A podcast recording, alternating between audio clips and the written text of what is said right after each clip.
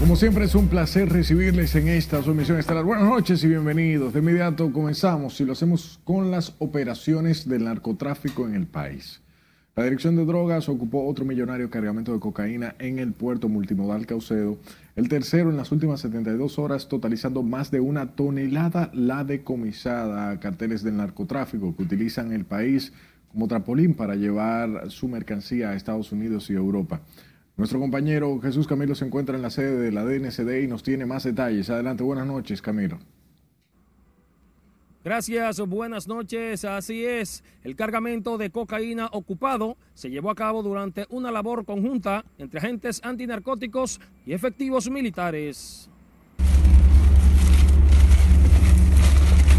Los 447 paquetes de cocaína fueron incautados por el organismo antinarcóticos durante una inspección realizada la madrugada de este lunes en esa terminal portuaria. La DNCD informó además que el alijo se decomisó próximo a un contenedor que llegó procedente de Colombia, se dirigía hacia Estados Unidos y su destino final era el mercado europeo. Los agentes de la DNCD, efectivos militares y miembros de otras agencias realizaban labores de patrullaje y notaron un movimiento inusual de varios individuos próximo a un camión tipo cabezote, lo que alertó a todas las agencias de inteligencia y seguridad destacadas en el puerto. En la operación fue detenido un chofer de un camión, donde las autoridades descubrieron una caleta en la que se presume entró la cocaína al puerto Caucedo, así como empleados de este muelle. Los fardos estaban escondidos entre los bloques y según las investigaciones, el contenedor que ya estaba abierto se pretendía contaminar para sacar el alijo del país. En lo que va de este mes, las autoridades han incautado 1.670 kilos de cocaína. La mayor parte ha llegado por la vía marítima. Las autoridades antinarcóticos persiguen a otros posibles imputados en el alijo decomisado. Ahora yo vuelvo contigo al set de noticias. Gracias Camilo por estas informaciones. Y como si se tratase de una narconovela, un pleito entre bandas por el control de un punto de drogas provocó la muerte de una persona y el incendio de 12 viviendas en el sector de la Ciénaga de esta capital. Con los detalles, Juan Francisco Herrera. Se perdió todo, se perdió todo. Los residentes de la Ciénaga vivieron horas de angustia la madrugada de este lunes. Con el escándalo y la intensa humareda, despertaron los vecinos, pero ya las llamas habían consumido 12 casas, mientras el fallecido solo fue identificado como el hermano del policía. Esta familia, cuando se estaban ahogando los otros días, nosotros lo reportamos que esto es una emergencia. Pero ahora es una emergencia más grande porque se les quemó todos. Esas antes nada más quedaron con la ropa que tienen encima. Esta señora perdió todos sus ajuares con el siniestro y pide ser desalojada a otro lugar junto a su familia. Yo lo que quiero es que hagan algo con nosotros. Ya nosotros estamos censados por la gracia del Señor. Por favor, por lo menos quedamos con vida, porque lo, otro es material. Ayúdennos, que nosotros no lo merecemos. Usted me entiende, porque ya estamos censados, una, aunque sea para, para donde nos lleven, pero sáquenos de ahí ya. Estas 12 familias que se les quemaron sus casas forman parte de las que fueron censadas para ser reubicadas en el proyecto Domingo Sabio. Que no lo entretenga, que lo desaloje, porque nosotros no queremos dinero, ni cuarto, ni nada, ni blog. Nosotros queremos que él entregue, que, entregue esta obra. Aunque el incendio supuestamente lo provocaron las bandas por el control en la zona de la Ciénaga, la mayoría de los afectados se rehusaron a denunciar para evitar represalias por los antisociales. Juan Francisco Herrera, RNN. Y como vemos a la intemperie, permanece más de una docena de familias afectadas por un incendio que destruyó todos sus ajuares. Y como nos cuenta María Ramírez, entre los damnificados figuran unos 20 niños que vivían con sus padres en la estrecha cuartería devorada por las llamas en el populoso sector capitaleño. Me siento muy, muy triste, porque lo que pasó aquí fue algo funesto. Buscan entre los escombros lo que en medio de sus necesidades podría serle de utilidad. La solidaridad entre vecinos, todos afectados por el siniestro, impera en el lugar. No sabemos, ni sabemos qué vamos a comer, ni nada. Dios lo sabe. Yo no me he desayunado, Dios lo sabe, Dios sabe. Y así están muchos niños en cuero, sin saber dónde van a dormir. El hecho de tener de uno dormir con sus hijos, uno puede, yo creo que echar para adelante, porque así empezar desde cero está, está difícil. Eran pequeñas habitaciones de una cuartería ubicada en un callejón de San Carlos. Allí se levantaron 21 casitas familiares de las que 13 quedaron totalmente devoradas por las llamas. La vida de todos nosotros aquí, porque nosotros que tenemos más de 30 años viviendo aquí y se nos vaya todo en cuestión de, minutos, porque no más si de horas, de minutos, es fuerte. El mayor drama lo viven las madres solteras, mujeres con una carga de hasta seis hijos desde recién nacidos hasta la adolescencia de 14 y 15 años. Mis hijos no tienen nada de la escuela, todo se les quemó, lo, a mí se me quemó el celular donde yo podían hacer la clásica y era que la hacía, lo tengo los cuatro en la escuela. El Ministerio de Obras Públicas acudió hoy en auxilio de las familias que perdieron todos sus ajuares durante el incendio. Según informaciones, ya se midió el terreno y por disposición del ministro de Línea Ascensión se iniciará en breve la reconstrucción de las viviendas. Margaret Ramírez, RNN. En otro orden, el Instituto Nacional de Protección de los Derechos del Consumidor amenazó hoy con intervenir y sancionar de manera drástica los negocios sorprendidos vendiendo ron adulterado, un esfuerzo por frenar una ola de intoxicaciones mortales con esas bebidas. Si le dice Aquino, nos cuenta. Para nosotros de manera definitiva erradicar este tema de la comercialización de la bebida alcohólica entre las medidas drásticas que tomará Proconsumidor con quienes venden bebidas adulteradas están el cierre definitivo del negocio y judicialización de los responsables. En el operativo de Proconsumidor para ubicar los comercios que vendan alcohol adulterados están colmados supermercados y almacenes. A los propietarios de comercio que están haciendo uso de esa práctica abusiva y criminal, que de acuerdo a lo que establece nuestra normativa, nosotros le vamos a aplicar las sanciones más drásticas que existen en nuestra legislación. El Instituto de Protección de los Derechos del Consumidor ya ha identificado 200 negocios en la capital, Santiago, San Cristóbal y San Pedro. El negocio que nosotros encontremos con bebida alcohólica adulterada y lo cerremos, definitivamente usted no lo va a ver de nuevo abierto. Pues nosotros tenemos que darle respuesta a la sociedad dominicana. De inmediato los dueños de establecimientos comerciales reaccionaron. que tomar una medida drástica en cuanto a toda esa bebida que están eh, saliendo falsificadas. Y hay que empezar, ustedes saben, por, por los almacenes que le venden a uno, porque uno simplemente se suple de los almacenes. Eso está muy bien, que nosotros en este caso, como puede ver, todo lo que tenemos es de empresas reconocidas y de verdad que eso no lo aceptamos aquí. Más de 45 personas han fallecido en el país por consumo de bebidas adulteradas. El año pasado las muertes superaron las 230. Sila Disaquino, RNN. Sobre el tema salud pública, ha calificado la bebida denominada Capicúa como una tercera fuente vinculada con los casos de intoxicación y muertes de personas por la ingesta de bebidas alcohólicas adulteradas con metanol. Señala que ese ron es el responsable de las intoxicaciones en la provincia de Santiago, sobre todo en los municipios Licey al Medio y Villa González. Basado en informaciones recabadas, el ministerio indica que el denominado ron Capicúa fue adquirido en colmados de estas localidades de la provincia de Santiago de los Caballeros, por lo que advierte a la población a que evite tomarlo. Esta otra presentación del alcohol adulterado está asociado a las intoxicaciones y posterior muerte de varias personas. Se identificó tras un levantamiento que técnicos del Sistema Nacional de Vigilancia Epidemiológica, autoridades policiales y judiciales realizaron.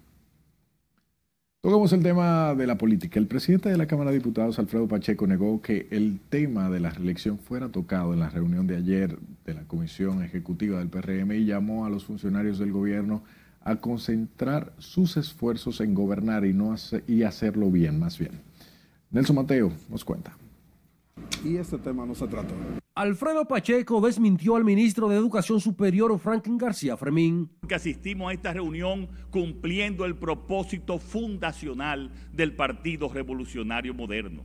El presidente de la Cámara de Diputados dijo que en la reunión del PRM se tocó el tema de la modificación de los estatutos internos, pero nada que ver con la reelección. Pero eh, debemos ahora, en este momento, dedicarnos más a la gestión y dedicarle nuestro tiempo a la actividad política, pero más tiempo a la gestión. En cambio, el vocero de los diputados del PRM adelanta que estará en la primera línea del movimiento reeleccionista. Está independizando eh, la justicia, ya comenzó con el Ministerio Público y hemos avanzado también con el Tribunal Constitucional y si lo está haciendo bien y la Constitución lo permite, no hay por qué prohibirse. La senadora de Puerto Plata es otra que ahora dice que la reelección es buena. De que un único y segundo periodo consecutivo es lo razonable. Ningún presidente puede trabajar en cuatro años. Para este congresista del Frente Amplio, introducir el espinoso tema reeleccionista no hará bien al clima de paz que necesita el presidente Abinader para gobernar. El gobierno tiene que concentrarse en los problemas nacionales como el problema de salud, el problema de la deuda externa, el problema de este problema de la seguridad nacional, este problema de la policía, el problema de la seguridad, son muchos problemas. Los senadores y diputados afirmaron que los estatutos del PRM chocan con la Carta Magna en su artículo 124 cuando prohíben la reelección presidencial. Nelson Mateo, RNN. Hablamos del ministro administrativo de la presidencia, José Ignacio Paliza. También desautorizó a Franklin García Fermín y dijo que el PRM está concentrado en gobernar y no en la promoción de la reelección. Paliza aseguró el presidente Abinader no está pensando en una eventual repostulación porque su objetivo es enfrentar los problemas nacionales. El presidente Abinader está concentrado en gobernar, en sacar este país de la crisis y en generar empleos. No hay otro proyecto, no hay otra idea, ni hay nada que nos mueva hoy que no sea esa. Inclusive cuando de forma pública o privada un actor, un ciudadano lo plantea, solo han visto a un presidente molestarse. En la reunión de este fin de semana se habría abordado el tema de la eliminación de los obstáculos estatutarios para abrir la compuerta de la reelección, lo que negó Paliza, presidente del PRM. Sepa que una batalla iniciaron los partidos políticos para que el Poder Ejecutivo disponga la entrega del total de 1.260 millones de pesos consignados como aporte estatal para el presente año. José Tomás Paulino nos aplica. Evidentemente una mayor partida a ellos le da más holgura en la administración de sus eh, gastos. Esta tarde el PLD, la principal fuerza política de oposición, reclamó al Poder Ejecutivo cumplir la ley de gastos y presupuesto general del Estado para el 2021. Su secretario jurídico, José Dantes, exigió la erogación de los 1.260 millones de pesos consignados como financiamiento a las organizaciones partidarias. A través de su cuenta de Twitter recordó que esa suma fue incluida en la ley de gasto y presupuesto del gobierno promulgada en la Gaceta Oficial número 10999 el día 3 de diciembre del año último. Y eso tiene un, significado gasto para el, para el gobierno. Pese a eso, la Dirección General de Presupuestos solo acreditó a la Junta Central Electoral 630 millones de pesos, la mitad como había propuesto al Congreso el presidente de la República, Luis Abinader. Voy a proponer al Congreso una rebaja del 50% en la asignación que se da a los partidos políticos. Que no fue acogida por el Pleno Legislativo. Hay funcionarios que van más allá del bipartidismo, que van por eliminar a los partidos, estilo Hitler, eliminar los partidos, y están creando esos funcionarios todas las, todas las posibilidades de estragar a los partidos. Esto después de que el presidente de la Junta Central Electoral, Ramón Andrés Jaques Liranzo, exigió en una carta al director de presupuesto, José Rijo Presbot, disponer la entrega del aporte total a los partidos. Por lo pronto se ha negado a distribuir los 630 millones librados. A esto respondió el ministro administrativo de la presidencia, José Ignacio Paliza. Prometió la entrega total de los recursos por parte del gobierno, pero casi dos meses después eso no ha sucedido. Nosotros estaríamos en la disposición, el presidente y el gobierno dominicano estarían en la disposición de acoger la solicitud o el llamado que ha hecho la Junta Central Electoral en relación a este tema para que el financiamiento permanezca eh, como ha sido eh, hasta el momento la norma ha sido históricamente la misma posición. Mientras tanto, las organizaciones partidarias, principalmente las minoristas, denuncian que la demora en la entrega del aporte estatal trastorna sus actividades de fortalecimiento y educación de la dirigencia y la militancia. José Tomás Paulino, RNN. Que el presidente de Estados Unidos, Joe Biden, alcanzó un acuerdo con sus homólogos de México, Guatemala y Honduras que aumentaría el número de tropas en sus fronteras para detener a los migrantes ilegales hacia suelo estadounidense. Miguel Ángel Núñez, un recuento de la actualidad internacional.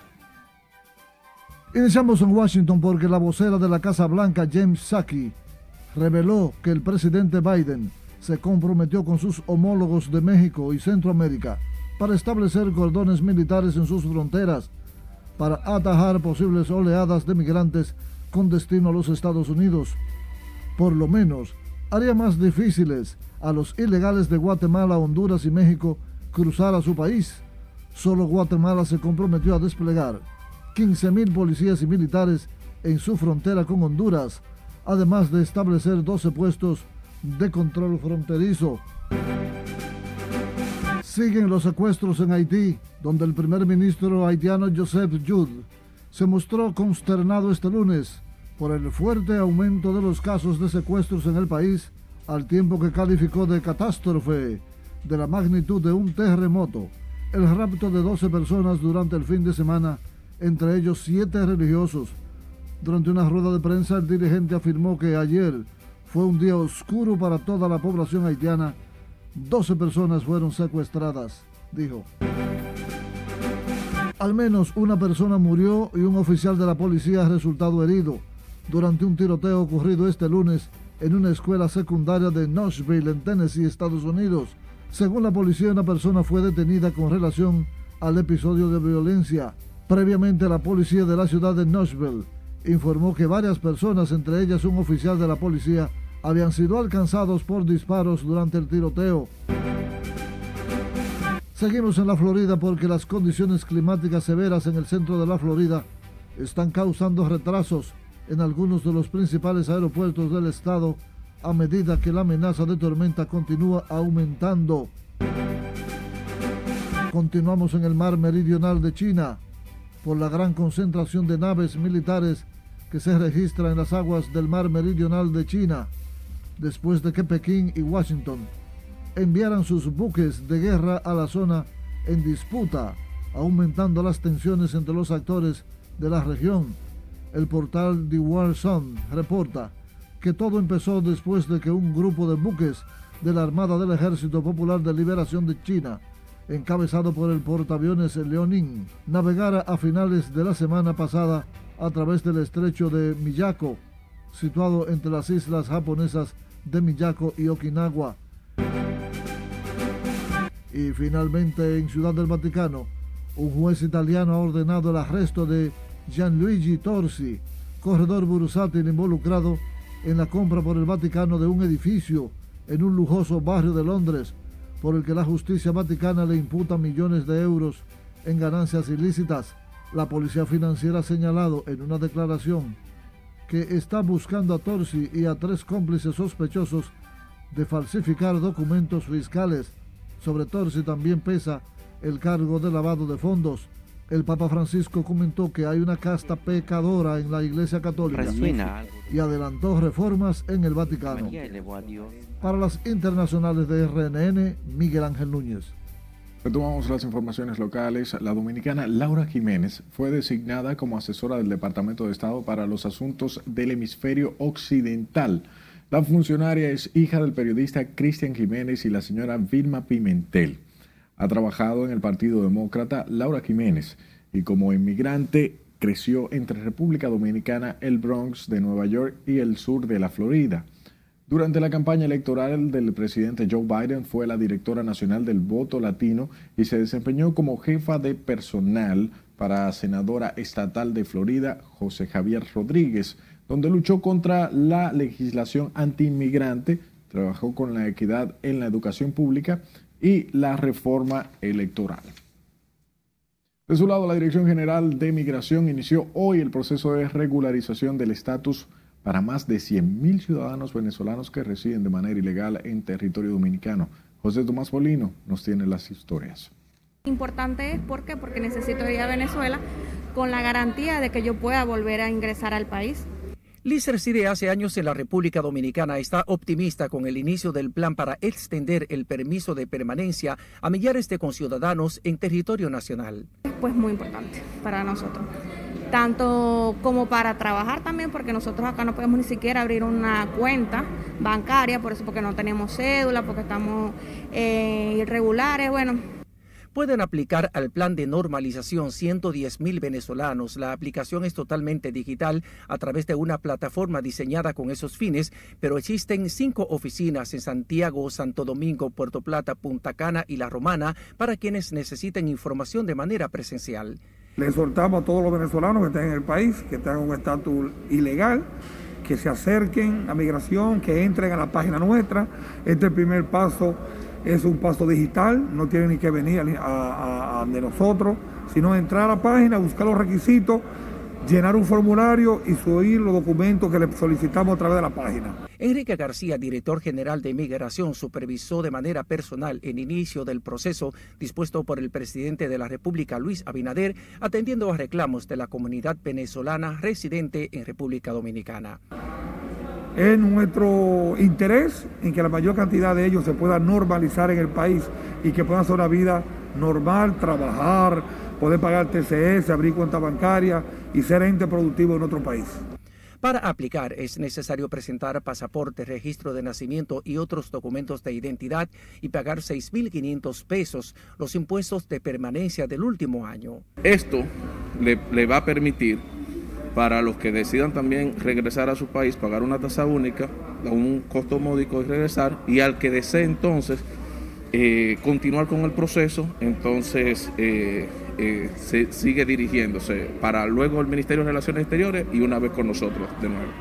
Al concluir el proceso completo, los ciudadanos venezolanos acogidos al plan de normalización recibirán un carnet de permanencia con un año de validez con opción a renovación. José Tomás Paulino, RNN. En otro escenario, el presidente Luis Abinader comenzó la semana visitando el Parque Industrial de Santo Domingo Oeste, donde supervisó los avances y los problemas que enfrentan los inversionistas que allí se han instalado. Los empresarios explicaron al mandatario la situación que atraviesa el sector como consecuencia de la pandemia del coronavirus. Nos amplía Lauri Lamar. Que teníamos años eh, desde construcción, desde el año 2001 que se planificó. Según el jefe de Estado, la intención es motivar a la inversión en el sector para alcanzar la meta de unos 30 mil empleos para esta zona.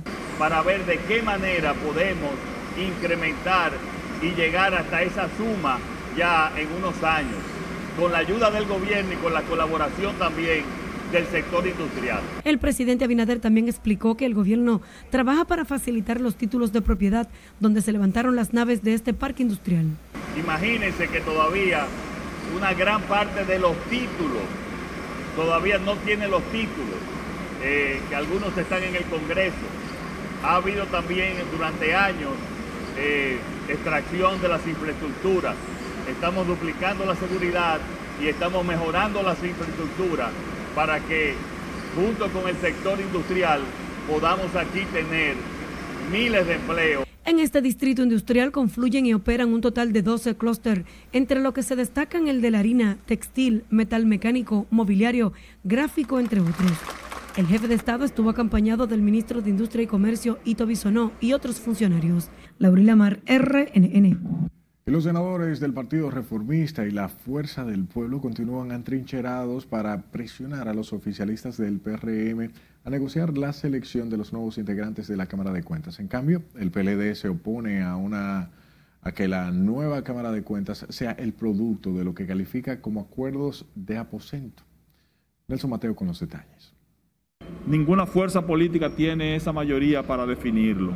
El Senado de la República tiene esta semana como plazo fatal para evaluar y escoger los nuevos titulares de la Cámara de Cuentas. Es necesario establecer un consenso porque por eso lo hace el constituyente, precisamente para que las fuerzas políticas se pongan de acuerdo y se pueda escoger lo mejor de lo planteado por la Cámara de Diputados. El vocero reformista en la Cámara Alta, Ramón Rogelio Genao, asegura que sin consenso no apoyarán la propuesta del PRM. Eh, se requiere una mayoría especial, que hay que construirla, son 22 votos que no lo tiene el PRM solo, y a veces el oficialismo eh, se olvida de que, eh, que hay que transar, consensuar y buscar los, los puntos intermedios en función de la mayoría que exige la Constitución. En el PLD argumentan que el tranque lo tiene la fuerza del pueblo para presionar una negociación. Pero parece ser que la fuerza del pueblo, en aras de eh, colaborar con la votación calificada, está tratando de, de, tumbarle el pulso al PRM sobre esa base. Pueblo, nosotros tenemos que acentuar mecanismos transparentes de, para la escogencia y que sea de cara a la sociedad, que no se haga a través de acuerdos de aposento. En el partido oficial, su vocera en el Senado, Farid Raful, confía en que el diálogo terminará imponiéndose. Claro, siempre estamos abiertos al diálogo. La comisión no ha terminado su trabajo ni ha rendido un informe. Yo siempre he dicho que debemos estar tranquilos, estamos haciendo el mejor esfuerzo para hacer la selección idónea que la sociedad demanda. Sin embargo, la comisión especial que preside el senador Antonio Taveras aún no convoca a los integrantes para continuar con la preparación del informe que presentarán en el Pleno sobre las ternas de la Cámara de Cuentas. Nelson Mateo, RNN. Vamos al juicio del caso de Brecht porque la defensa de los seis imputados se integró en un bloque para impedir la incorporación de las dilaciones premiadas de los ejecutivos de la empresa brasileña. Nos cuenta José Tomás Paulino. El Ministerio Público transita un escabroso camino en su afán por validar las delaciones premiadas de Marcelo Odebrecht, presidente y otros cinco ejecutivos de esa empresa. Mira, no hay duda.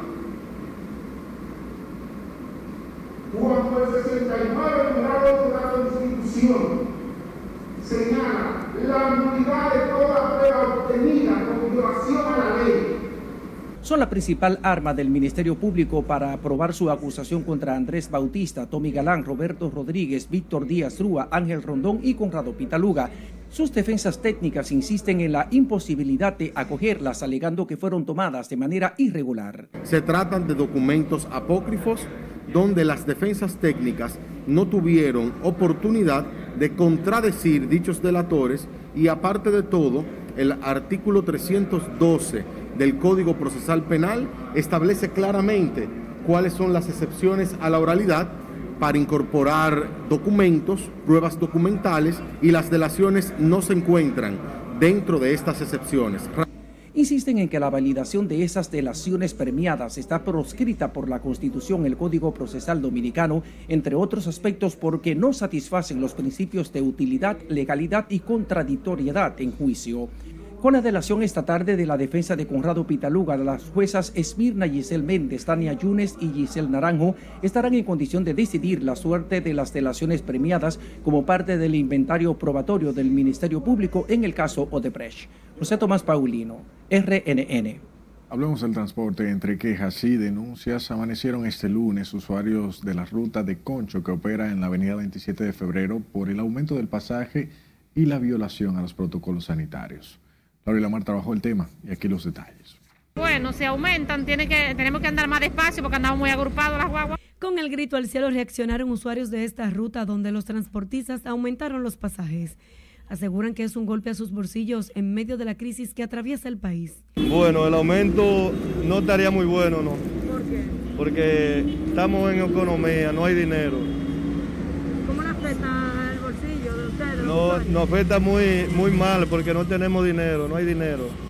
Pero también denuncian que los carros de concho no se cumple con el protocolo establecido por las autoridades para evitar el contagio del COVID. ¿Cómo que claro que no afecta bastante? Porque o sea que si, si, si aumentaron, tienen que dejar, tienen que eh, tratar el protocolo y no montar cuatro pasajeros atrás y montar nada más tres. De inmediato, choferes de la ruta reaccionaron. Rechazan el aumento y dicen que la tarifa se mantiene en 35 pesos desde inicio de la pandemia. 35 pesos. ¿Siempre se ha cobrado eso? También se están quejando porque de que se están montando más personas de la debida. No, se montan tres atrás. Ok, o sea que... Y uno adelante. Mira, se sigue cobrando lo mismo. ¿Cuánto es el pasaje? 35. ¿Pero ese aumento se hizo en la pandemia o siempre ha sido ese monto? No, la pandemia. Sin embargo, estos choferes aseguran que esos 35 pesos de pasajes no son rentables por los constantes aumentos de los combustibles y los costos operacionales. Laurila Mar, RNN. La Confederación Nacional de Organizaciones del Transporte, CONATRA, dijo hoy que las condiciones no están dadas todavía para operar en sus rutas a toda capacidad. Mario Díaz, vocero de CONATRA, explicaba que quienes están excediendo el número de pasajeros no son choferes de ese gremio.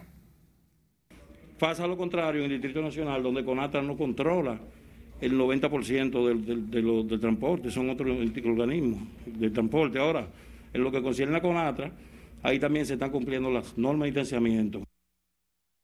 El dirigente de Conatra también pidió al gobierno ir en auxilio del sector transportista golpeados por la crisis sanitaria. Asegura que los choferes están al borde de la quiebra por el aumento de los combustibles y las limitaciones del estado de emergencia. Sepa que ex empleados del plan social de la presidencia, algunos semidesnudos y otros con pancartas, violaron Uh, volvieron más bien a protestar este lunes frente al Palacio Nacional para exigir el pago de sus prestaciones. Se quejan de que fueron desvinculados en agosto del plan social y la directora del organismo, Yadira Enríquez, le niega sus derechos establecidos por la ley le estamos contradiciendo porque aquí tenemos muchos desvinculados desde agosto del año pasado, ocho meses y no cobran sus prestaciones. La ley dice que son 90 días y están violando nuestro derecho. Estuvimos tres días consecutivos en esta semana, lunes 5, martes 6, miércoles 7, una comitiva y nos reciben así mismo con militancia, donde un amigo mío aquí, Rosado, fue aplichado por su puerta. Los empleados cancelados del Plan Social de la Presidencia se han estado movilizando por sus prestaciones. En la protesta de este lunes había hombres con el torso desnudo y la policía tuvo que evitar para que otros se quitaran toda la ropa. Ya una ex empleada de obras públicas se desnudó frente a la casa de gobierno para lograr que le pagaran sus prestaciones. Este martes se acercará un sistema frontal. La humedad podría generar algunas lluvias en varios puntos del norte y noroeste del país. Cristian Peralta aborda este y otros temas. Está con nosotros aquí. Buenas noches, Cristian. Gracias, muy buenas noches. Saludos también a los amigos que nos sintonizan. Las condiciones del tiempo durante esta semana un tanto estable. Tenemos una masa de aire seco sobre la región del Caribe. Esto pese a que, bueno, pues un sistema de eh, eh, baja presión, más bien un debilitado sistema frontal se estará acercando para el día de mañana generando algunas condiciones de lluvia, pero lo cierto es como podemos observar que el modelo de precipitaciones está indicando esa reducción significativa en cuanto a las precipitaciones esa reducción y pues no tenemos ningún sistema de relevancia que vaya a generar esas lluvias, salvo la cercanía de ese sistema frontal débil que se espera pues que ya para mañana se esté acercando hacia nuestra zona de pronóstico. Veamos entonces lo que eh, se espera en lo adelante, porque fíjense ustedes que estamos a 12 de abril y significa que hay una transición meteorológica en cuanto a la climatología para el Caribe y también, por supuesto, para la República Dominicana, que comienza gradualmente a generarse. ¿Y qué es? Bueno, pues que los procesos de convección, es decir, del aire caliente que se genera en la superficie, va a comenzar pues a subir y entonces con el paso de los días estaremos viendo la formación de los cumulonimbus y posiblemente, por supuesto, esas tronadas propio de lo que ocurre cuando estas nubes se desarrollan y por supuesto también esos aguaceros. Recuerde usted que nos estamos también acercando al mes de mayo, donde el ciclo hidrológico inicia acá en la República Dominicana y por supuesto estaremos esperando esas precipitaciones. Es todo lo que tenemos en cuanto a las condiciones del tiempo. Usted continúa.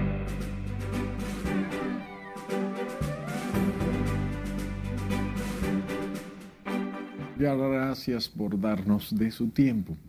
Una excombatiente de la Guerra de Abril de 1965, la señora Sonia Valenzuela, removió la antigua versión que atribuye al general Antonio Inver Barrera ordenar la muerte de las hermanas Mirabal y no el tirano Rafael Leonidas Trujillo. La esposa e hijos del oficial alertaron que pondrán un freno a quienes difundan informaciones distorsionadas de su pariente. Ángel Núñez con el tema. Alicinio Peña Rivera era el jefe del CIM en Santiago. Fue a quien le dio Antonio Inver Barrera la orden para matar a las Mirabal. La excombatiente Sonia Valenzuela exprime un limón sobre la herida abierta a la figura del general Antonio Inver Barrera, uno de los autores principales de la muerte del tirano Rafael Leónidas Trujillo. Asegura Valenzuela que siendo el general Inver Barrera gobernador de Puerto Plata, fue él y no Trujillo quien dio la orden de asesinar a las Mirabal, al jefe del CIM en el Cibao, Alicinio Peña Rivera, a quien entregó garrotes de guayaba para que cometieran el crimen. Inver llegó en un carro con su sombrero famoso, un carro Mercedes-Benz negro con interior rojo, llegó con los cuatro palos para que no quedaran testigos y le dio los cuatro palos de guayaba para que lo mataran a todos. Eso no fue Trujillo. Valenzuela, quien defendió su condición de combatiente constitucionalista, pidió al dirigente Rafael Fafa Taveras avalar su denuncia como lo hizo estando preso en la cárcel de la 40. Eso se conoció entre los constitucionalistas y que Francis asume frente a ellos que vamos a tomar la fortaleza al día siguiente. Esa noche me dijo a mí ese hermano de Claudio Camaño, Montes Arache dirigió llamando a la fortaleza que le entregaran los sucesivos de hermana Mirabal. Si Fafa está vivo, quiere decir que lo que dijo aquí fue muy interesante, porque aquí él denuncia todo el movimiento del 14 de junio y a las Mirabal y a todo el mundo. Él denunció aquí a todos y ese interrogatorio me lo dio a Licinio Peña Rivera a mí.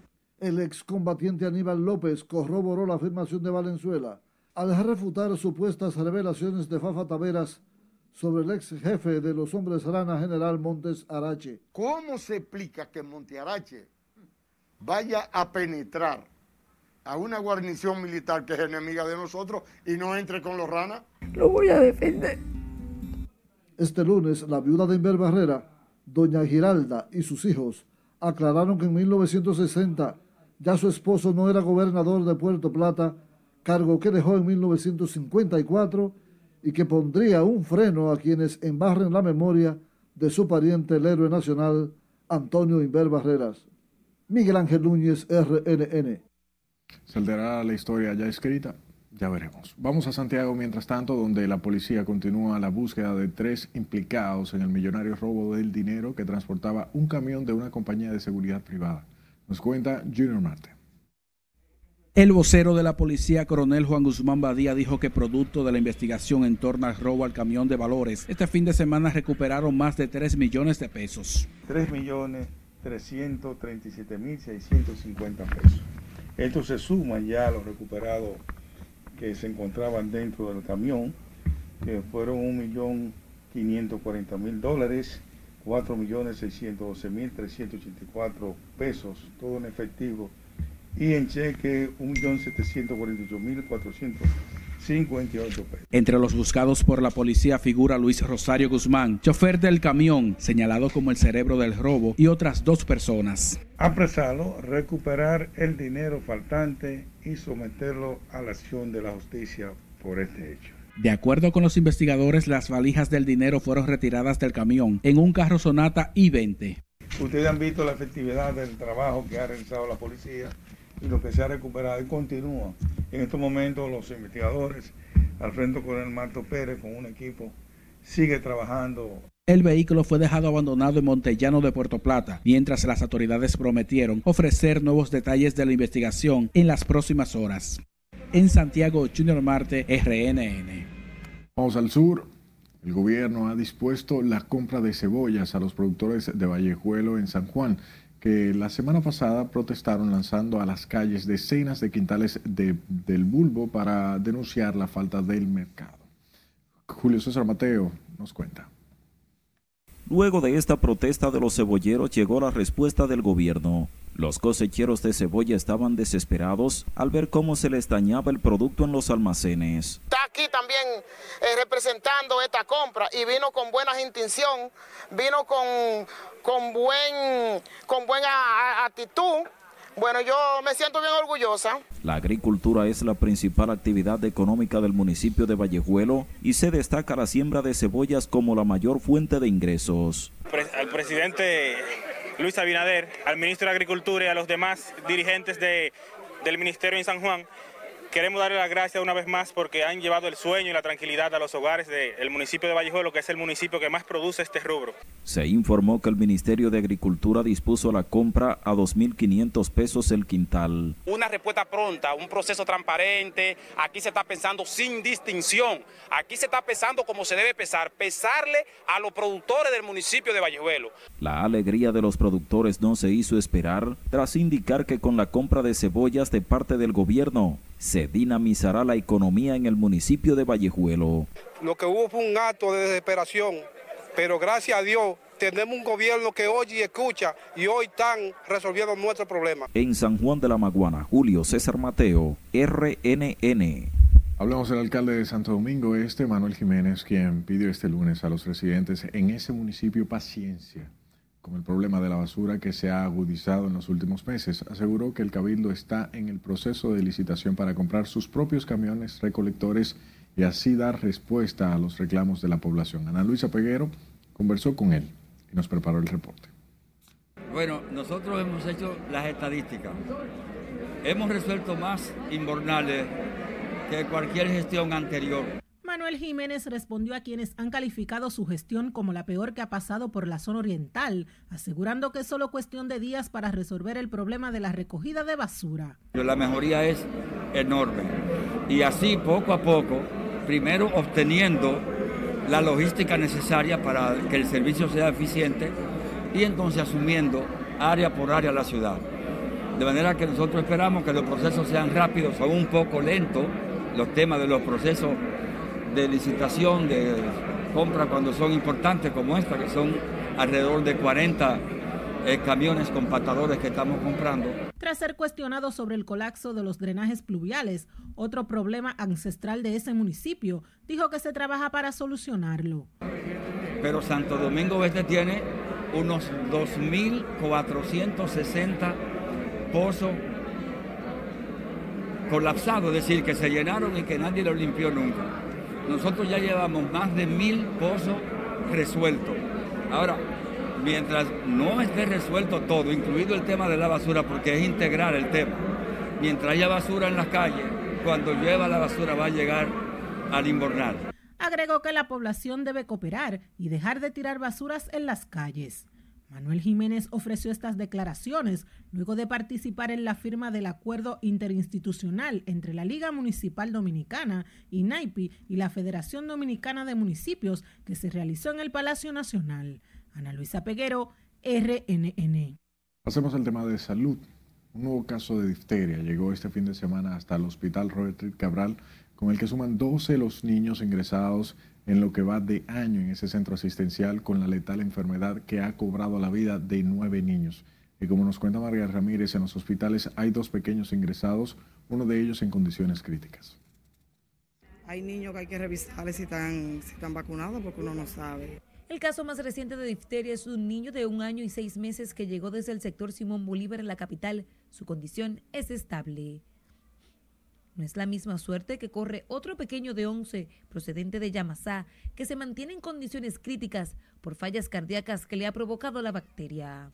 El que está en condiciones delicadas es el niño de 11 años que tiene un bloqueo AB, eh, un poco de disfunción eh, cardíaca, eh, que, es que es una de las complicaciones de esta enfermedad. De los 12 casos reportados al Robert Reed Cabral hasta el día de hoy, nueve han perdido la vida, seis de estos corresponden a Monteplata.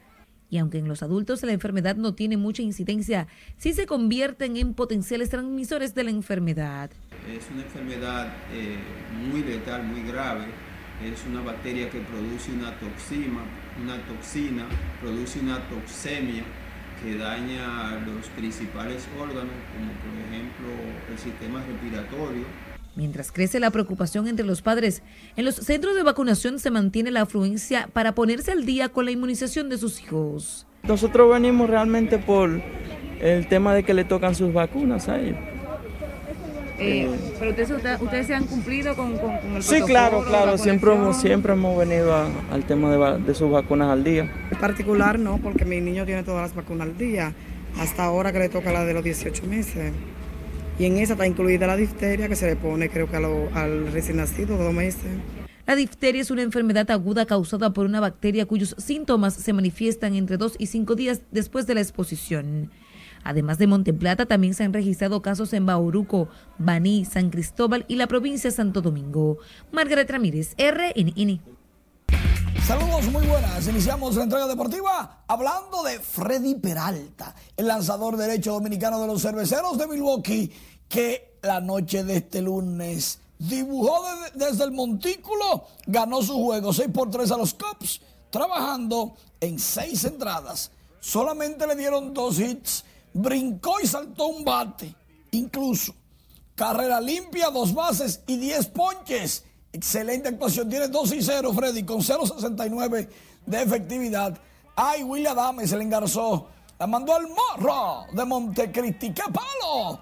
De Willy Adames Tampa Bay le ganó una por cero a Texas y Willy consiguió su segundo cuadrangular, su remolcada número 4 y anotada número 3 de la campaña. Esa fue la única carrerita, la del dominicano. Mientras tanto, en ese mismo partido, Ronald Guzmán, en el mismo primer episodio, se lesionó la rodilla derecha. Qué difícil había tenido muy buena actuación en el béisbol invernal, muy buena actuación en la pretemporada, campos de entrenamientos, pero estaba bateando 0.63, un cuadrangular en 16 turnos, el único hit que tenía y remolcada. Y ahora sale lesionado jugando el jardín izquierdo. Lo sacaron en el carrito y después en una silla de ruedas le aplaudieron la valentía, pero visiblemente lloraba del dolor. Y van a evaluarlo más adelante. Mientras tanto, atención, esto fue un hit de, Will Myers de, los padres de San Diego. Pero si observamos bien, él le dio dos veces la bola. Le dio dos veces la bola. La primera vez rompió el bate y en el mismo momento que rompió el bate, le volvió a dar. Mira eso, miren eso rompió el bate y luego le dio otra vez y logró el hit.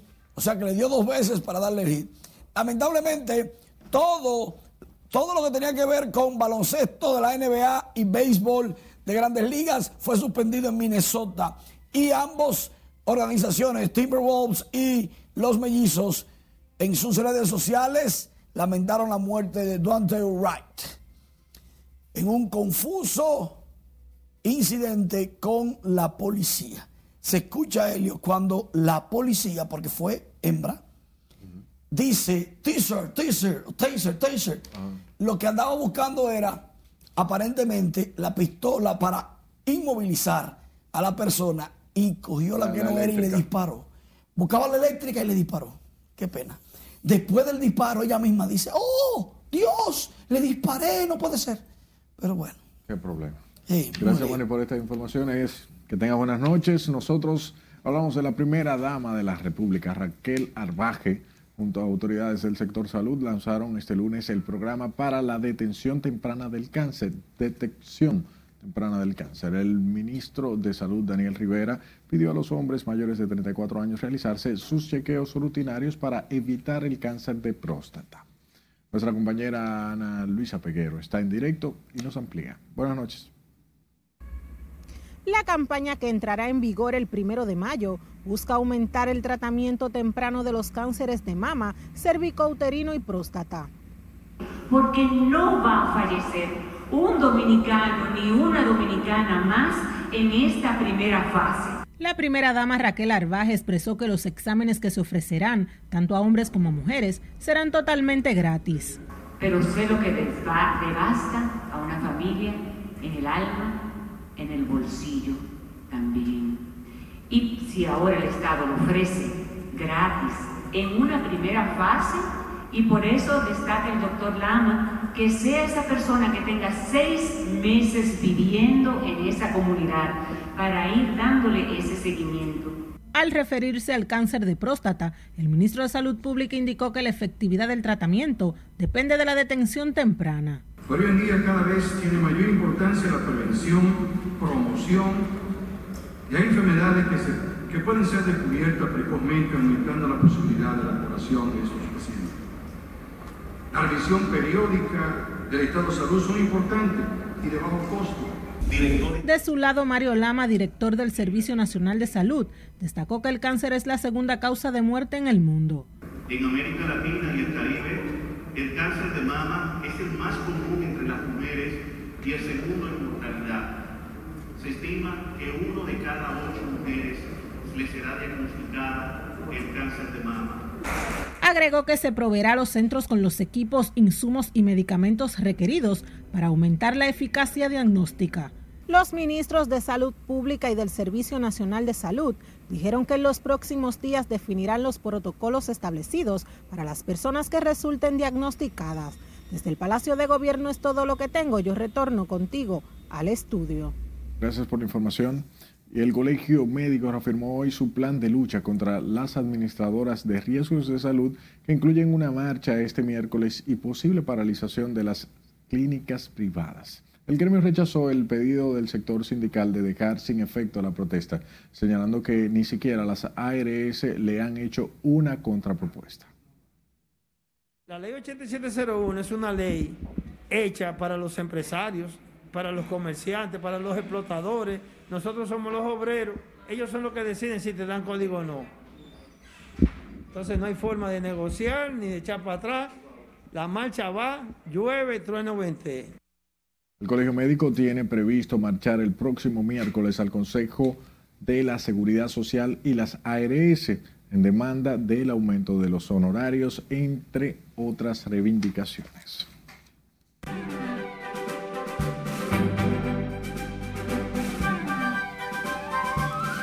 Hola, ¿qué tal? Muy buenas noches. La lista de conciertos aumenta en el Teatro Nacional. Llega próximamente Diego El Cigala.